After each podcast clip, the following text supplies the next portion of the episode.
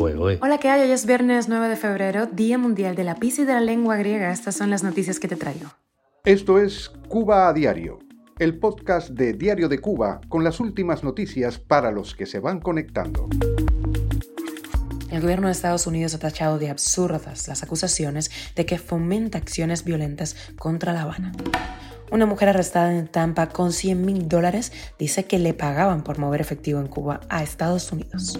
Y hablamos de la ley de nietos. Cuba es el segundo país con más concesiones de nacionalidad española. 46 empresas se asocian en México para emplear a refugiados a gran escala. Esto es Cuba Diario, el podcast noticioso de Diario de Cuba. Estados Unidos negó que está fomentando la violencia en Cuba contra el gobierno. Confirmó que está al tanto de la lista de supuestos terroristas difundidas por el régimen y pidió a La Habana la liberación de los aproximadamente mil presos políticos en la isla. Esto a raíz de la reciente reunión oficial en la capital estadounidense para abordar el tema de la aplicación de la ley bilateral.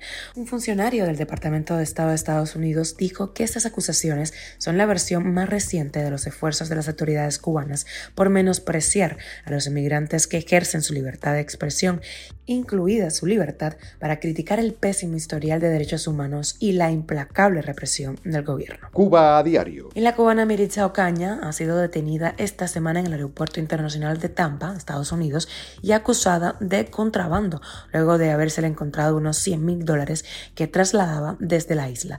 Ella confesó que le pagaban por llevar dólares en efectivo a Estados Unidos varias veces al mes, le daban entre mil y 2.500 por viaje. De ser encontrada culpable por no declarar ese dinero, que es la suma límite para rellenar informes, enfrentaría una pena máxima de 5 años en una prisión federal. En sus perfiles de TikTok, en Instagram, Miritza Caña anunciaba envíos aéreos y marítimos de alimentos y medicinas a Cuba.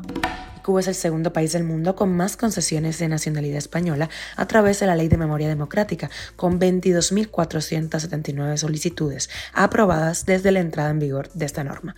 Al mismo tiempo, lidera el apartado de solicitudes denegadas, con casi el 33% mundial. Argentina es el primer país en concesiones favorables y México ocupa la tercera posición.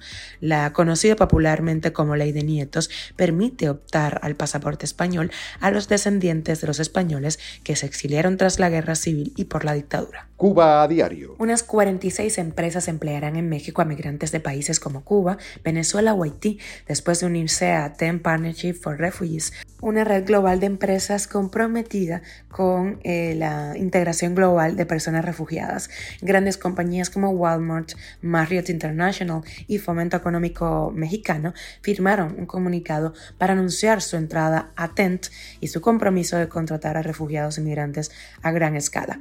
Los 2000 300 cubanos que solicitaron asilo en ese país solo el mes pasado se podrían beneficiar de esta iniciativa.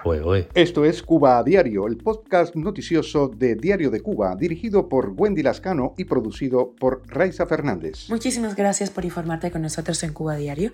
Te recuerdo que estamos contigo de lunes a viernes. Estamos en Spotify, Apple Podcast, Google Podcast, Telegram y también síguenos en redes sociales. Yo soy Wendy Lascano y te mando un beso enorme. Feliz fin de semana.